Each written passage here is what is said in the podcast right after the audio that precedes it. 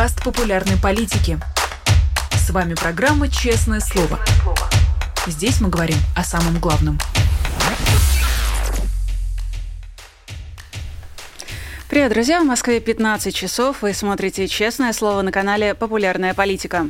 Меня зовут Ирина Алиман. Как обычно, призываю всех наших зрителей ставить лайки, писать комментарии в чате, поддерживать нас на Патреоне, либо становясь спонсором нашего канала на Ютубе. Кстати, это спонсорство можно дарить. Ну и, конечно, если у вас есть вопросы, я уверена, сегодня у вас они точно будут, задавайте их через суперчат, либо в стикерах через friends.politica.media, а я буду передавать нашему сегодняшнему гостю.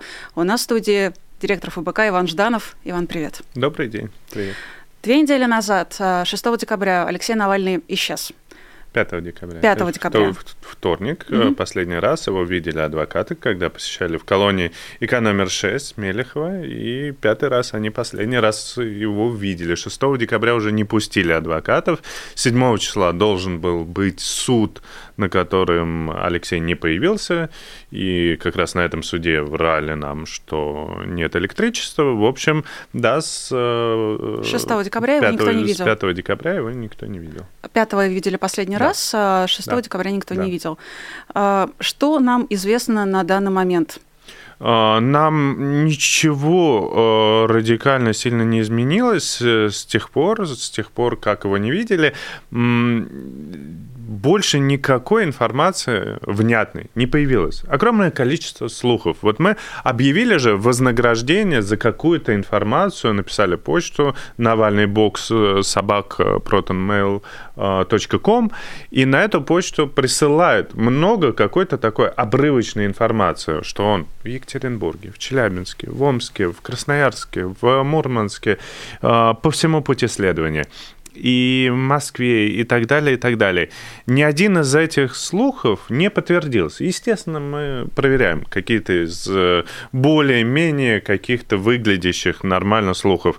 Ни один из этих слухов не подтвердился. Была информация, что он находится в, во Владимирском Централе. Ольга Романова написала, что он находится при, э, в тюремной больнице Владимирского Централа проверяли. Много раз адвокаты туда пытались заходить, оформляли документы, говорили, что к Навальному. Конечно, я не исключаю того, что а, администрации тюрем могут врать. Но вот эта конкретная информация не подтвердилась. По крайней мере, там, мне кажется, раза 4-5 э, уже адвокаты ходили в этот Владимирский Централ он вероятен. Он по пути э, следования этапа. Если мы говорим об этапе, то, то могло быть вполне возможно, что сначала его завезли во Владимирский Централ. А, еще одна информация была а, от базы. Тот известный вброс, на который почему-то все СМИ очень отреагировали как на достоверный источник информации. А, не знаю, ну то есть вполне возможно, что он был какое-то время в Москве, но, по крайней мере, на момент, когда мы проверили все следственные изоляторы, а, его, его ни в каком следственном изоляторе мы не нашли. И Влад... А, если мы говорим про Москву, то на самом деле наиболее вероятны а, следственные изоляторы, которые подготовили, что это матросская тишина, не просто матросская тишина, а внутри матросской тишины есть еще один следственный изолятор, это Кремлевский централ под номером 99.1, куда а, отправляют всех э, известных политических заключенных, которым приковано особое внимание. Особенность этого следственного изолятора, что там а, соблюдает правила, правила распорядка, режим работы, и, и все там соблюдается. Это вот такое образцово-показательная тюрьма, и там невозможно получить нелегальный телефон, там невозможно э, с, кем, с кем-то контактировать. Такая тюрьма э, следственный изолятор особого режима. Наиболее вероятно, естественно. И туда много раз адвокаты тоже пытались э, заходить, тоже запрашивали документы, тоже ничего не работает. Кроме того, что мы еще, ну, отсутствие информации, тоже информация. Мы сделали э, сейчас порядка 250 запросов Э, до пятницы мы разослали порядка 50, и из каждой... Вот сейчас потихонечку начинают приходить официальные ответы. Окей, они могут врать, мы посмотрим потом, э, когда найдем Алексея, понятно, что, может быть, кто-то врал, но будет бумага официальная. Вот официальная бумага. В этом следственном изоляторе Алексей Навальный не содержится. Вот такие бумаги потихонечку начинает, или ответы, ответ на почту. Вот э, сейчас вообще только что я опубликовал в Твиттере достаточно истеричный такой ответ тюменского сезона номер 4 э, капслоком. Навальный, Навальный тут не, не содержится.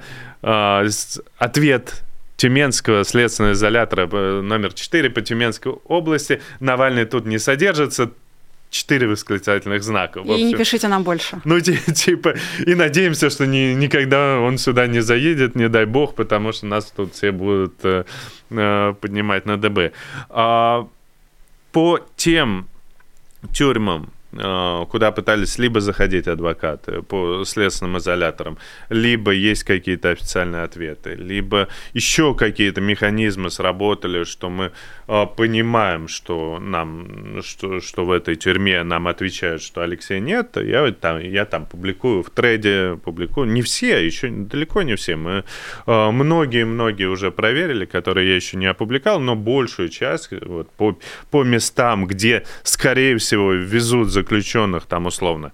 Есть большие централы, где заключенных, э, очевидно, обычно перенаправляют на какие-то точки. Вот есть, условно, Владимирский централ, большая, большая точка, где собирают заключенных, отправляют на этапы. Есть Воронежский централ, есть и Ярославский э, следственный изолятор номер один. Через него там 46 тысяч человек э, проходит ежегодно. Вот через этот следственный изолятор. Есть следственный изолятор в Кирове. Есть большие крупные центры, где если заключенного везут, то он, скорее всего, эти центры проезжает мимо них. Там Екатеринбург, еще, еще какие-то города. Вот по этим э, СИЗО мы их, естественно, в первую очередь проверили.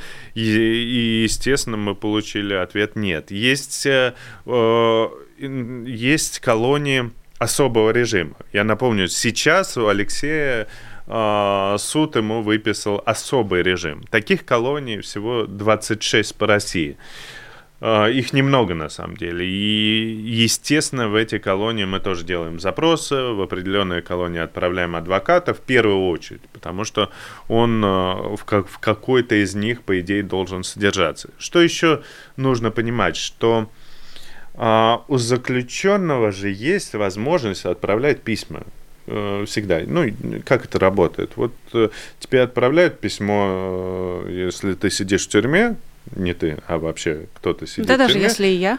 Если и ты. А тюрьмы и суммы, как известно. поедешь в Россию, то, конечно, ты попадешь. Так вот, и мы тогда тебе напишем письмо. Угу. Я еще раз, Все никогда этого не случится, я надеюсь. Но напишем тебе письмо, у тебя будут бланки ответов. А Алексею многие писали, там и бланки ответов у него, конечно же, есть. А, ты можешь отправить такое письмо.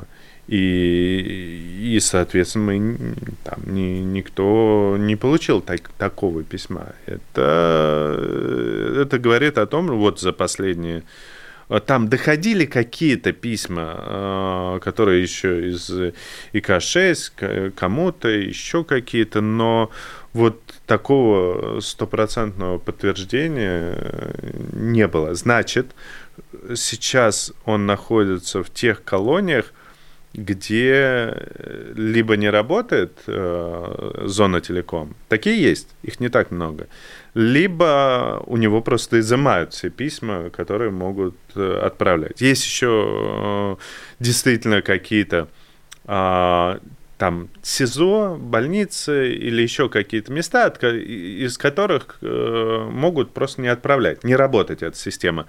А еще этот же бланк, ну как ты отправляешь? Ты подзываешь какого-то там э, конвойного или э, дежурного и просто ему отдаешь этот бланк. У тебя же не, не ставят печать, что у тебя принято. Может, они просто выкидывают э, эти бланки. Тоже, тоже вполне может быть. То есть нет информации от него сейчас, э, что с ним происходит. Вот э, за последнее время нет э, никакого подтверждения, на самом деле. Но отсутствие информации, опять же, это для нас информация о том, что значит его везут если его везут, если это этапы, везут совсем какими-то окольными путями, потому что когда тебя перевозят, огромное количество э, людей в курсе этой перевозки, этой перевозки.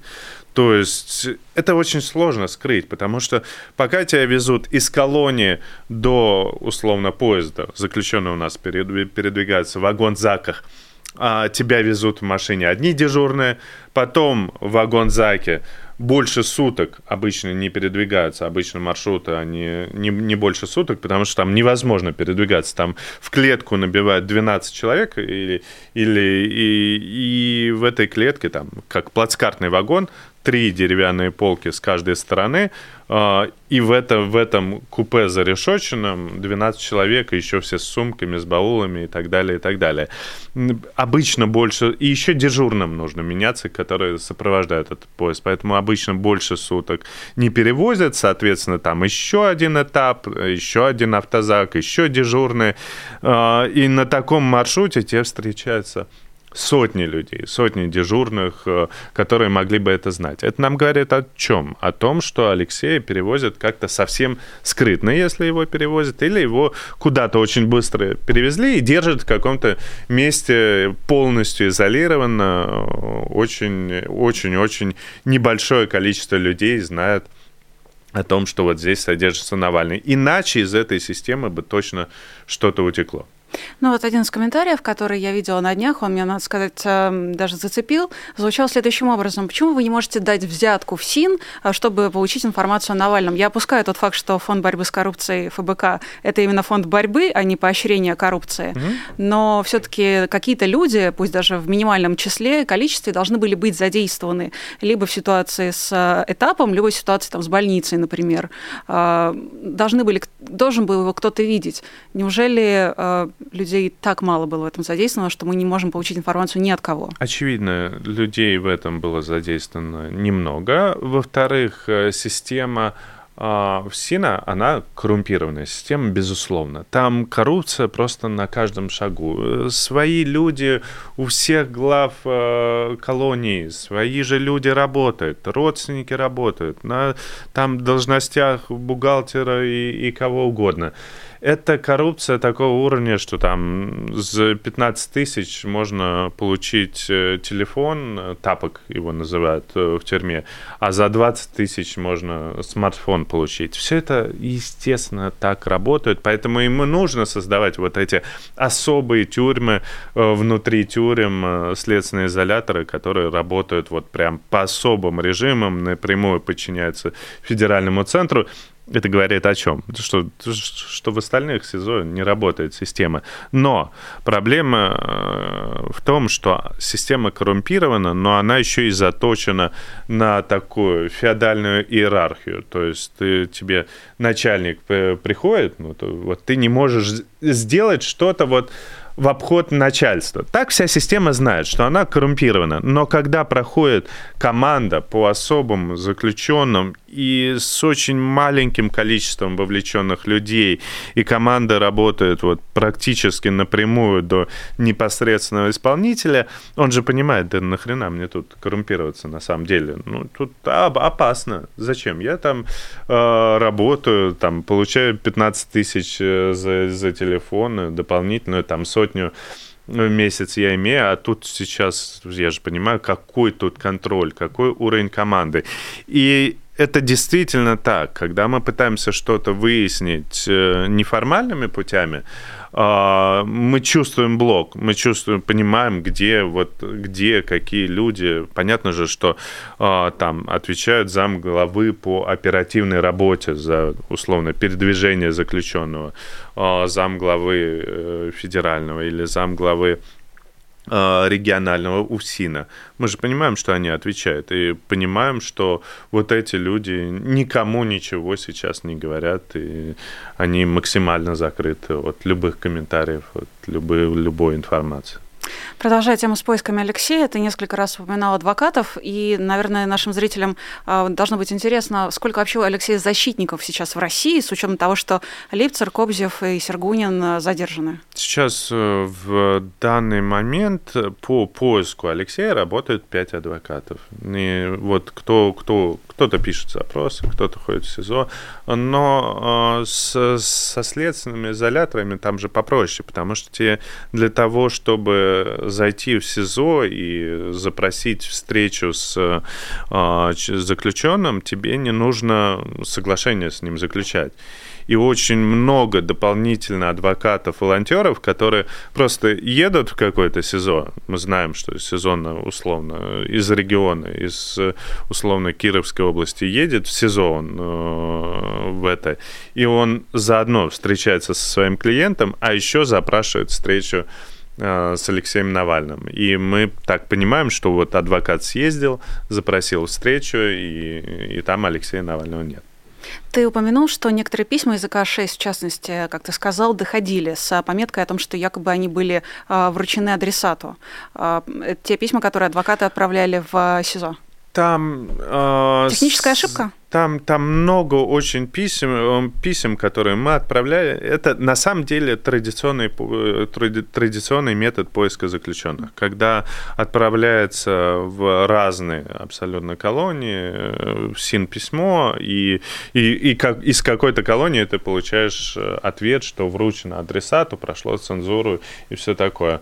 А, проблема тут, что она работает, эта система работает плохо. И отбивка о том, что что вручено адресату, она приходит из многих колоний. И потом только они проверяют. Они нажали кнопку, типа вручили это письмо, и потом они только, только проверяют, что, о, оказывается, этого заключенного у нас нет. Поэтому такие отбивки приходят. Это их, конечно, ошибка, но тут нужно еще понимать, Алексея э, сильно цензурируют. Там э, последние последние недели у него отбирали практически все письма. И то, что до него дойдет хоть какое-то письмо, это а, этого ничтожная вероятность. В случае, если он все-таки не на этапе, а в больнице, как его можно в такой ситуации искать? То, то же самое, больницы тюремные, их же не так много на самом деле. Ну, при каких-то там следственных изоляторах. Это то же самое. Ты э, Владимирский централ, э, там больница, она внутри этого централа, я так понимаю, и там туда тоже приходит адвокат. Э, а, и точно, точно в этой части нет, точно в этой части нет, точно в этой части нет. Она, Владимирский централ, там, э, там не только там больница, там СИЗО, там а, как пересыльная часть, вот это вот э, следственного изолятора, там есть тюрьма, это особый режим а, исполнения наказаний, там есть и колония для пожизненно осужденных, то есть там даже пожизненники сидят. То есть э, это прямо мини-городок. И музей там есть, кстати. А, есть еще комментарий у нас а, в чате. Ксения пишет, скажите самые дальние колонии, чем сможем тем мы поможем. Чем реально могут помочь э, сторонники Алексея, а, если они не, при этом не имеют отношения к системе ФСИН и не могут, может быть, обладать стопроцентной информацией? Хотя, может, и могут. Я, честно говоря, не знаю, из каких условий, э, с какими знакомствами Ксения нам это пишет. Ну, э, естественно, обычно все-таки есть какие-то знакомые, знакомые, знакомых, у кого есть знакомые ФСИНовцы, которые видели. Ну, как цепочка. Вот слух, он так распространяется распространяться. И если есть как, какие-то такие связи, то можно узнать неформальным путем. Но если нет таких связей и не знаешь, чем помочь, ну, конечно, важно сейчас привлекать внимание к этой теме, писать о Навальном в соцсетях, где это возможно, потому что э, мы же видим, как э, власть все еще реагируют на какие-то публичные вещи. Они мониторят, они понимают, что есть, э, что есть э, большая общественная волна возмущения. И они не в восторге с этим. Они докладывают, вот есть э, тут точка возмущения. Власть смотрит, а нужно ли с этой точкой возмущения как-то работать, нужно ли как-то пытаться купировать это. Видят, иногда что-то пытаются вбросить, иногда э, видят, не, знаете, возмущаются недостаточно, пока не нужно на это реагировать. Но то, что система реакции у них существует, это сто процентов очевидный факт. А, как ты думаешь, отреагирует ли власть на возмущение со стороны ООН? Потому что я напомню, вчера в ООН призвали немедленно раскрыть местонахождение Алексея и заявили, что расценивают его исчезновение как насильственное похищение. А, вчера высказалась не ООН еще, а спецдокладчик э, по России. Вон. Она в Организации Объединенных Наций. Это все-таки еще не ООН. То есть это не такая еще а, реакция, на которую Россия немедленно должна отреагировать? Это реакция, но еще не самая высокая, которая может быть от ООН. Э, и ООН там еще рассматривается ряд заявлений. Может быть, еще будет другая реакция от ООН, на которую уже а, Россия должна будет отвечать. Вот э, публиковала это вчера Маша Певчих у себя в Твиттере публиковала. Вот это уже реакция. Там, есть, там вчера было две реакции. Была спецдокладчиков и э, реакция от ООН. И э, да, Россия должна будет ответить в течение... Там пока большие сроки на ответ. А, месяцы, даже до, до полугода. Но, но, но, по крайней мере, да, Россия уже обязывает отвечать. Будет отвечать, не будет отвечать, это уже большой вопрос. Тут э, они по отравлению, я напомню, АЗХО а, отвечали какие, какую-то воду и, и на самом деле ничего по существу. Ну, я вот тоже вспоминаю 2020 год, а, они ничего не отвечали, при этом все таки когда потребовали а, выдать Алексея Навального, просто дать ему возможность проходить лечение в Германии, когда спецборд буквально там ожидал его в, в Омске, да, то все таки после какой-то такой публичной, публичного давления все таки согласились его отдать. Ну, я тут... абсолютно согласен. В данном случае то же самое. Отсутствие ответа – это уже информация. Вот мы понимаем, что есть там условно бумажка, есть, э, они отвечают условно, что там мы не можем вам предоставить информацию, что условно на территории этого региона находится Алексей Навальный. Мы из этой информации, из этого официального ответа потихонечку выкладываем какую-то картину и потихонечку добиваемся своей цели. То есть ведем свою работу. И э, в этом плане нужно и публичное внимание, и запросы зарубежных э, дипломатических ведомств, и запросы организаций таких, как ООН. Скажи, пожалуйста, как ты думаешь, как Алексей сейчас себя чувствует, как он эту ситуацию воспринимает, как он себя ведет? Пытается ли он как-то связаться? Ну, я абсолютно точно знаю Алексея. Думаю, что он сейчас э, думает об одном на самом деле. А, вот он планировал запустить э, кампанию 7 числа, и он абсолютно точно думает, и его злит, что нет информации прежде всего о кампании. Потому что Алексей вот э, всегда, когда было такое, в спецприемниках, там, на выходные тоже спецприемник не работает, не пускает, теряем связь. И, и приходишь э, в понедельник в спецприемник к Алексею, а что было тут, а как прошел митинг, а как, э, сколько людей вышло, а кто, кто что сказал по этому поводу.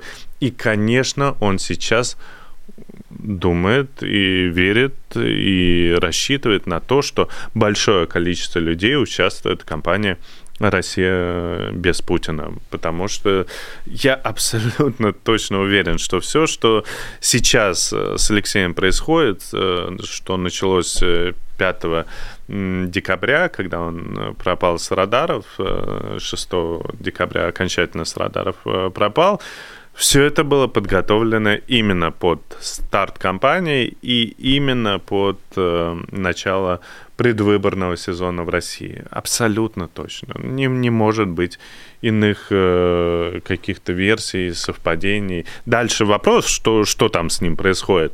Но то, что началось, это точно в связи с кампанией. Значит факт. ли это, что э, Алексей может пропасть до выборов? Мне кажется, что опять же, мы сейчас обсуждали эту систему ФСИНовскую, обсуждали ее в том плане, что очень тяжело все-таки, когда вовлечено большое количество людей, тяжело держать в себе большое количество, эту информацию. И со временем в любом случае количество дежурных, количество людей, которые в курсе чего-то, оно в любом случае увеличивается. И в какой-то момент они не смогут, в какой-то момент у них произойдет утечка информации, в какой-то момент под давлением они все равно должны будут сказать, все равно где-то э, кто-то сделает какой-нибудь э, э, глупый ответ, из которого мы поймем больше информации. В общем, этот пазл в течение, в течение какого-то понятного, разумного периода времени, там условно месяц, полтора месяца, мне кажется, мы разгадаем, потому что ведем большую работу для того, чтобы узнать, где Навальный находится. Поэтому мне кажется, что до конца кампании дотянуть им будет невероятно сложно с такой секретностью. Хотя исключать полностью тоже невозможно. Можешь ли ты сказать, как себя в этой ситуации чувствует а, мама Алексея Людмила Ивановна, как а, Юлия чувствует? Как... Нет, не могу комментировать. Это родственники, они могут сами сказать, когда, когда они посчитают нужным. Тогда давай поговорим немного о компании. Я, кстати, напомню нашим э, зрителям, что мы в эфире уже полчаса. Если у вас есть э, свои вопросы Ивану, то, пожалуйста, пользуйтесь суперчатом, либо а, стикерами через friends.politica.media. Мы уже не раз обсуждали, ты уже высказывал эту мысль, что да, исчезновение Алексея и по срокам, и по смыслу напрямую связано и с путинской компанией, ну, как компанией, с путинским переизбранием, и с компанией ФБК «Россия против Путина», «Россия без Путина». Угу. Э, Все-таки почему, э, на твой взгляд, э, Владимир Путин до сих пор чувствует настолько острую опасность человеке, которого он всеми возможными силами последнее время закрывал, изолировал, писем лишал, свиданий лишал, адвокатов его посадил. Путину это не давало уверенности в себе, как я понимаю. Ну, Путин действует достаточно холодно, расчетливо. Он видит угрозы для себя. Он видит угрозы, когда а, он же хорошо посмотрел, хорошо изучил опыт, например, Беларуси. Он посмотрел, что даже в условиях, когда ты зачистил тотально все информационное поле, даже в условиях, когда ты посадил всех своих оппонентов, есть какие-то риски всегда, что возникнет большой массовый протест против него.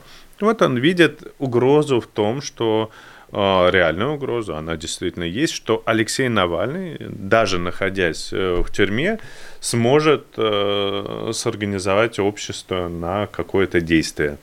Э, и он видит эту угрозу и понимает, что, что, что давайте-ка э, задействуем вот этот план, давайте задействуем его полную изоляцию, давайте э, сейчас попробуем его лишить адвокатов, окей, не работает, все равно как-то а, как-то что-то происходит. Давайте попробуем лишить его писем. Не работает, все равно что-то происходит, невозможно это тотально сделать. Давайте теперь э, придумаем вот хотя бы на 2-3 месяца попробуем его тотально изолировать э, ему приходят и говорят, ну там не ему, а каким-то исполнителям. Так у Алексея же Навального суды каждый день. Он все равно может э, с трибуны э, суда даже которые практически там закрыты, но все равно туда приходит какой-то журналист, попадает, э, получает аккредитацию, и все равно он имеет какую-то возможность высказаться. Каждый день суды, каждый день, вот на этой неделе должно было быть 70 судов. А давайте мы тогда его попробуем, э, э, чтобы он, не знаю, этапировался на этот период, или запрячем его в какие-то вещи. А суду скажем, приостановите пока производство. Вот он видит угрозу в этом, а, чувствует это и дает такие команды. Вот давайте пробовать нейтрализовать эту угрозу. Дальше смотрит, там аналитическое управление они смотрят о, вот это сработало, это не сработало. Вот э, поэтому он чувствует э, эти угрозы какой-то общественного, общественной волны, даже в период такой максимально дохлый, максимально не имеющий никакого отношения к классическим избирательным кампаниям э, выборной кампании. Может как-то исчезновение Алексея и отсутствие у нас сейчас информации о нем повлияет на кампанию России без Путина? Э, какие-то изменения в ней или еще что-то? Нет, ну мы ее запланировали сильно раньше, чем это все случилось, и у нас есть план, мы понимаем, когда и что мы будем выпускать. Могу четко сказать, у нас запланирован выпуск большого количества контента, большого количества контента, который связан с, ну, который можно назвать прямой агитационным. Что-то будет выпускаться непосредственно под нашим брендом, а, что-то не будет выпускаться под нашим брендом, будет иметь какой-то такой партизанский характер. Такого контента будет много. Сейчас мы э, после запуска компании призвали записываться и переходить в э, звонилку. Возможность звонить, агитировать из... Э, прежде всего это касается диаспоры, потому что это безопаснее делать из-за рубежа и звонить, агитировать.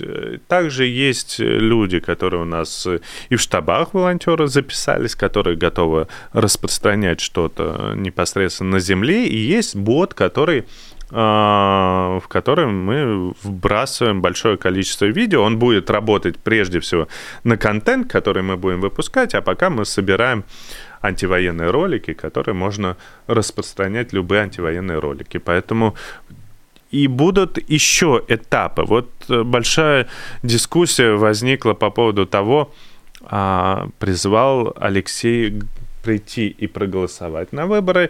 А вот вроде бы команда, как говорит теперь, что э, не, не нужно идти голосовать, так какая же четкая позиция? Да, мы призываем нашей командой прийти и голосовать. Но голосование далеко не самое главное во всей этой кампании. Важно, важен период агитации. А на день голосования у нас будет конкретный, конкретный план, конкретная идея, которая заключается в том, что да, нужно будет прийти на участки и проголосовать. А вот уже как конкретно, а, в общем, в общих словах Алексей сказал, ну, по сути, нужно прийти и проголосовать. А вот что уже сделать конкретно? Мы э, порекомендуем в этот день. И, и, и это есть то, четко у нас э, в планах. Ну, то есть, есть есть дорожная карта этой компании? Есть дорожная карта, есть еще э, там один проект, который мы запустим э, в середине э, компании «Россия без Путина». В общем, все по плану. В общем, исчезновение Алексея не повлияет на этот план. Но план она же может был, стать конечно... темой агитации в том числе. Ну, э, с этим, э, с этим э, идти с агитацией, конечно, это, это важная тема для наших сторонников. А, но наших сторонников не нужно переагитировать нам в рамках этой кампании нужно приходить к людям, которые э, не определились, нейтральны, не политичны или, или являются даже сторонниками Путина. Но вот ко всем этим людям приходить. Наших сторонников тут что, что переубеждать. Тут и так уже наша Россия, она есть, существует. Э, десятки, 30 миллионов. Я абсолютно четко уверен, что 30 миллионов человек – это минимум антивоенный минимум э, людей в России, которые, которые четко есть. А дальше нам уже нужно э, агитировать э, друг, других людей, которые не вовлечены в политическую жизнь. Ну, в общем, да, расширять этот э, Конечно. круг. А все-таки, если процесс агитации важнее, чем результат голосования, то будет ли она продолжаться после выборов? Нет, результат голосования, он вообще определен. Тут в том-то и дело, Результат да. не нужно никого обманывать. Это, это важная штука. Ну, тот, кто говорит, что мы придем и переголосуем, он, мне кажется, недобросовестно говорит, потому что невозможно переголосовать на выборах, на которых есть на, на выборах день голосования, когда есть электронное голосование и когда есть э, возможность масштабных фальсификаций. Может, им даже не сильно-то понадобится фальсифицировать на участках, если есть электронное голосование. Еще раз, повлиять на результат, на цифры, которые выдаст Центр избирком – абсолютно точно невозможно. Это не значит, что не нужно идти и голосовать. Нужно, все равно нужно, потому что это правильное, э, правильный паттерн поведения, правильное гражданское поведение, но тем не менее не нужно рассчитывать, что другие цифры будут. А что касается после, э, после этого дня голосования, после 17 марта, дня голосования, опять же говорю, день голосования, а их три у нас, у нас 15, 16, 17, поэтому э, тут махинация на махинации просто накручена. После дня голосования посмотрим. Трех дней голосования. После трех дней голосования, может, и какие-то элементы кампании России без Путина мы оставим. Потому что ФБК так и развивался. Это история фонда борьбы с коррупцией. А, ФБК появился там после кампании, мэрской кампании в том виде, в котором он сейчас после 2013 года. Потом а, мы провели еще ряд кампаний. Компания в Новосибирске. Мы еще расширились. Компании, потом даже маленькие компании добавляли нам каких-то людей в фонд борьбы с коррупцией, даже компания в 2016 году. Потом компания 17-18 года по э, выборам президента, когда Навальный пошел на выборы, она еще гораздо больше сделала фонд борьбы с коррупцией и еще сильнее. И там были штабы долгое время действовали. Поэтому каждая компания и добавляет нам людей, добавляет нам мощи, добавляет проектов, добавляет э, какой-то деятельности. Я надеюсь, эта компания будет такой же. Как ты в связи с этим оцениваешь э, комментарии и критику, которой было достаточно много в э, последние месяцы, о том, что российская оппозиция, под российской оппозицией э, имелся в виду ФБК, провалилась? Ну, российская оппозиция не провалилась. Еще раз, я не люблю и не хотел бы называть российскую оппозицию вообще сейчас оппозицией. Еще раз, я знаю, уверен, что есть антивоенная Россия. Россия, которая не хочет никакой войны. Я уверен, что эта часть э, общества, она даже больше, чем вот этих вот провоенных патриотов, э, которые, о, давайте война, давайте. Они есть всегда, вот эти провоенные патриоты, в любой стране, в любой стране есть маргиналы. Просто сейчас они захватили власть и уничтожили все свободные СМИ, возможность высказываться, уничтожили возможность существования оппозиции. И когда мы говорим слово «оппозиция», это значит, есть в парламенте люди, которые могут пойти на выборы, которые могут выступать против. Не оппозиция, это реально есть Россия, которая хочет просто мирной жизни с соседями, которая хочет выбирать, которая хочет жить нормально. Так вот, это Россия в условиях диктатуры. Сейчас она действительно задавлена. Ее ну, диктатура, в стране диктатура. И значит ли это, что эта Россия провалилась? Да нет, конечно. Эти люди существуют, они есть, они борются. А с диктатурами бороться сложно. Это знает э, огромное количество исторических примеров, когда диктатура длится долгое время, неприлично долгое время. Значит, что какая-то оппозиция провалилась? Нет, конечно. Ну, типа, это, это вот э, ведет к тому, что Сейчас все опустят руки и скажут, да что, все провалилось. А зачем тогда этим заниматься? Вообще чем, чем-то заниматься? А если этим не заниматься, то точно никогда ничего не получится не заниматься борьбой с режимом. Мне очень не нравятся эти настроения. Вот и такое обобщение – потому что э, всегда срабатывает какое-то какое действие. Вот вы, ты долбишь в эту точку, в эту точку, в эту точку, ничего не, не получается. Вот есть женам мобилизованным, которые, которым э, помогает, есть э, цены, есть экономическая ситуация, есть разные ситуации, которые, которыми нужно заниматься. Поэтому у ФБК много проектов. Есть э, проекты более радикальные. Например, черный блокнот. Там мы публикуем э, вообще много данных о судьях, прокурорах. Ну что, что он провалился, этот проект. Все обожают э, твитить и ретвитить всех этих судей прокурора, а они реально сидят и, э, и, и боятся. Они-то думают, что они сидят там где-то под ковром, что я тут маленький человек, меня никто не заметит. Ну или заметит, там один раз напишут и забудут все. Не забудем, запишем. И таких проектов много. Что-то, что-то, да и сработает. Ситуация изменится. Поэтому говорить о том, что вот сейчас вся оппозиция провалилась, ну, неправильно. Просто неправильно. Это может такое настроение. Кто-то поймал такое настроение депрессии, и вот сейчас пойду э, к журналистам, скажу, что все провалилось. А на следующий день э, человек встает, работает, и что-то получается. Я верю в таких людей. Ты упомянул э, жен мобилизованных. Ты как думаешь, у них э, сейчас они уже перешли в своей риторике от э, просто просьб повернуть мужчин хотя бы в рамках ротации до прямых такой какой-то конфронтации да, с действующей властью, пусть пока еще, может быть, не резкой, но все-таки это уже считывается. Как думаешь, у них есть какое-то будущее в плане общественного движения? И могут ли они как-то сейчас...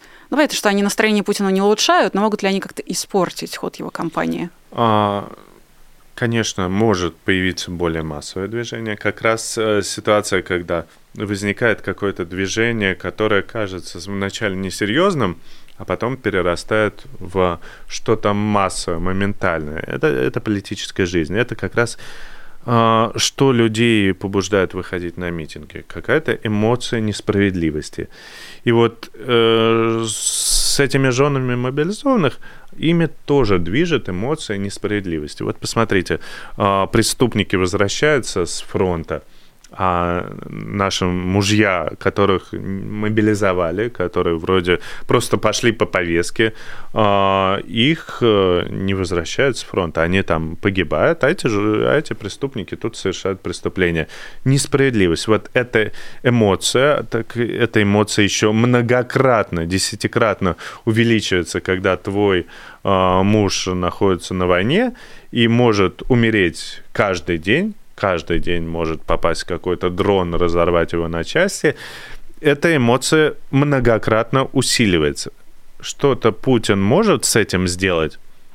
Ничего не может. Сейчас мобилизацию вторую, он, э, ему, ну, во-первых, она не сильно нужна. Тут многие прогнозисты ошиблись. Я в том числе, я говорил, что мобилизация будет осенью.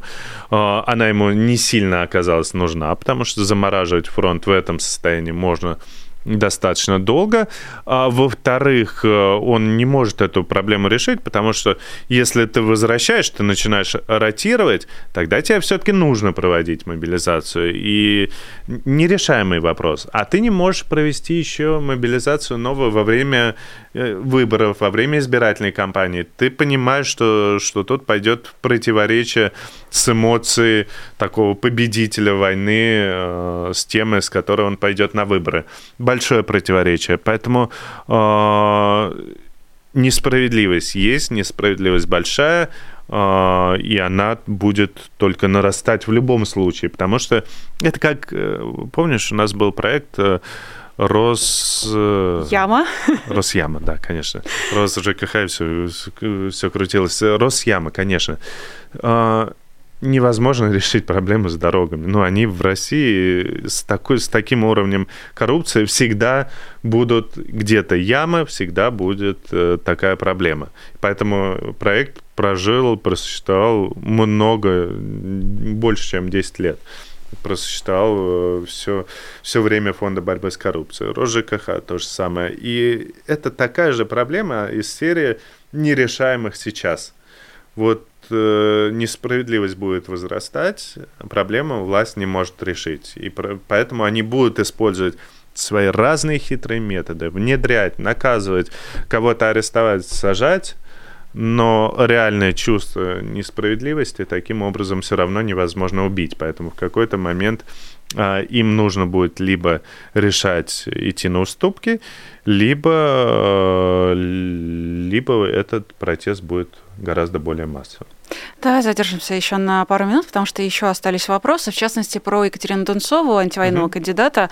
А, тем более, это самый популярный запрос, судя по всему, у наших зрителей. А как ты ее шансы оцениваешь? Ну, э, тут сейчас будут как раз э, очень показательные точки. Вот сейчас они прошли этап выдвижения.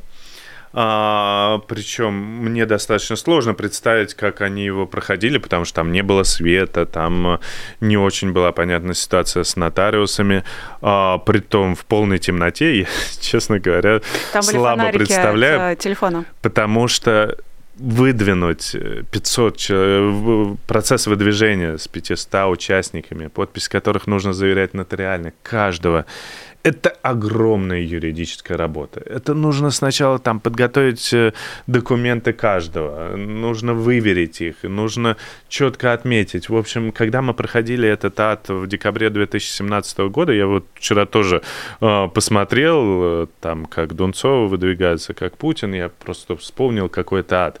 В общем, они прошли этот этап, сейчас у них будет э, этап подачи документов в ЦИК, и там в течение, по-моему, пяти дней, если не, не ошибаюсь, не путаю, а, ЦИК должен либо зарегистрировать инициативную группу, либо отказать в регистрации инициативной группы. Это будет важная точка для Дунцовой, потому что дальше ей либо позволяют собирать подписи, либо не позволяют собирать подписи. Если ей позволяют собирать подписи, то, конечно, нужно правильно пойти первым делом и поставить за нее подпись. И вот тогда мы можем увидеть очереди э, в подписные пункты, которые она организует. Да, это не кажется, что там была супер-супер подготовленная команда под это, но это небольшая проблема. Можно организовать. Можно в течение нескольких суток реально сорганизовать большие подписные пункты и отлично за антивоенного кандидата. Я думаю, что вот такое легальное действие э, позволит большому количеству людей прийти, оставить подпись, высказать свое мнение, антивоенную позицию. И это то, что нужно будет сделать сделать. А дальше уже процессы регистрации. Мы знаем, как э, подавляющую часть кандидатов отсеивают на э, этапе вот, независимых кандидатов, на этапе предоставления подписи, регистрации как кандидата. Это вторая точка. А, будем смотреть. Ну, в общем, по крайней мере, а, то, что сейчас они, им удалось выдвинуться, потому что это тоже непростая задача. Вот когда в семнадцатом году там помещение, почему мы на пляже выдвигали Алексея Навального, пляж номер три Серебряного Бора, потому что помещения другого не было. Шатер пришлось ставить. Поэтому то, что они вот этот этап прошли, э, говорит, говорит нам о том, что может быть, и зарегистрируют группу по выдвижению, а может быть, тогда уже и подписи можно будет собрать. В любом случае, хорошая новость пока. Пускай так будет. В случае с пляжем тут я адресую наших а, зрителей к твоим соцсетям. А, там все, э, собственно, фотографии и все упоминания, да. все э, а, подробности этой истории. Хочется напоследок спросить тебя вот о чем. Если Дунцова не только выдвинется, но и будет зарегистрирована как кандидат, ФБК ее поддержит или это будет опасно для нее? Ну, во-первых, э, безусловно, я могу сейчас сказать, безусловно, мы поддерживаем ее выдвижение, безусловно, чем больше антивоенных кандидатов, тем лучше. А, вопрос там организационный, какую-то помощь э, нужна или не нужна, и в любом случае, даже если она будет, э, она будет не публична, потому что для нее это больше рисков будет к нам обращаться за помощью пока не обращалась. В любом случае мы поддерживаем больше независимых кандидатов, красивых, разных и антивоенных. А, завершая честное слово, все-таки хочу вернуться к теме исчезновения Алексея. Она, безусловно, самая важная за последние две недели для всех нас. И э, тут э, скорее вопрос о том, кто-то из России, помимо адвокатов, помимо, может быть, каких-то волонтеров, э, депутаты, может быть, какие-нибудь, э, все-таки пытался что-то сделать, запросы написать или еще да, что-то? Да, писал депутат Ступин, знаю, что такие запросы. Еще ряд есть депутатов, э, но большого никакого отличия в их статусе от э, адвоката. Адвокат в данном случае обладает наибольшей силой юридической для того, чтобы писать такие запросы. Более того, есть э, запрос от суда, который из Владимирского областного суда к ФСИН России, который, на который ты уж обязаны просто отвечать юридически. Но пока мы видим, что никакой нормальной реакции на это нет. Ну да, судя по всему, суд настолько независимый, что независимо от ФСИН существует и не получает информацию от них. Ну или ФСИН решил эту информацию не давать. А по поводу информации, и это точно последний вопрос, а, все-таки самые разные слухи входят, и на это сильно повлияли вбросы и через базу, и через Венедиктова и так далее. Самый надежный источник информации об Алексее – Твиттер Киры Ярмаш и Ивана Жданова. ну, естественно, мы публикуем все, что, все, что появляется, мы публикуем сразу же. И Мы на связи, естественно, с источниками информации. Ну и все в Твиттере, в, соц- в соцсетях. Команда Навального, соцсети, популярная политика. Вот очевиден же круг людей, которые могут об Алексее публиковать достоверную информацию. Что касается вбросов, но я даже понимаю, а, откуда они берутся. Нам же на электронную почту пишут э, огромное количество ерунды. И просто кто-то берет эту ерунду и выдает э, свои информационные ленты. И кто-то кто понимает, что, ну, что вот там э, один из фейков, э, который был опубликован в большом телеграм-канале на миллион двести тысяч пользователей. Я не буду сейчас говорить, кто конкретно, я думаю, внимательные зрители и наблюдатели понимают все. Э, это просто было письмо, э, как какое-то максимально написано дурацким языком, и, и про, просто очевидно, кто-то, кто-то либо балуется, либо это специально целенаправленно. Но кто-то вот берет эту информацию и публикует потом. И дальше она летит. Э, дальше, дальше можно смотреть, по каким она информационным э, каналам разлетается. Э, кто-то там провластные какие-то берут каналы, очевидно, они берут это недобросовестно. Очевидно, они сами же что-то придумают, делают, выбрасывают, легализуют таким образом. Ну, бред какой-то. А кто, кто-то э, больше информирован, но там добросовестно заблуждается. Например, э, наверняка кто-то, э, Романова же не сама придумала историю с централом больницы. Наверняка кто-то э, более информированный ей сказал эту информацию. Вряд ли она э, повелась на вот какое-то такое сообщение в почте очень странного характера. Поэтому э, мы, очевидно, обладаем больше, большим количеством информации по Алексею Навальному. Я предлагаю не верить слухам, не брать недостоверную информацию и просто внимательно следить за нашими соцсетями. Я очень надеюсь, что как можно скорее мы сможем восстановить связь с Алексеем, узнать, где он, что с ним. Мы, конечно же, расскажем об этом нашим зрителям. Спасибо, что пришел сегодня и рассказал о том, что известно на данный момент. У нас в студии, друзья, был директор ФБК Спасибо. Иван Жданов. И еще остается буквально пару минут, а я пока напомню о том, что наш э, эфир можно поддерживать через Patreon. Наведите камеру своего смартфона на стикер, который вы видите внизу своего экрана. Переходите на сайт Patreon, выбирайте честное слово, и поддерживайте нас. Будете видеть свое имя, свой никнейм или какую-то еще информацию, которую сообщите два, а то и три, вот как сегодня, раза в день. И да, сегодня будет еще одно честное слово в 17 часов а, по Москве, а я пока прощаюсь. Меня зовут Ирина Альман. Всем пока. Вы слушали подкаст «Популярные политики». Мы выходим на Apple Podcast, Google Podcast, Spotify и SoundCloud. А еще Подписывайтесь на наш канал в YouTube.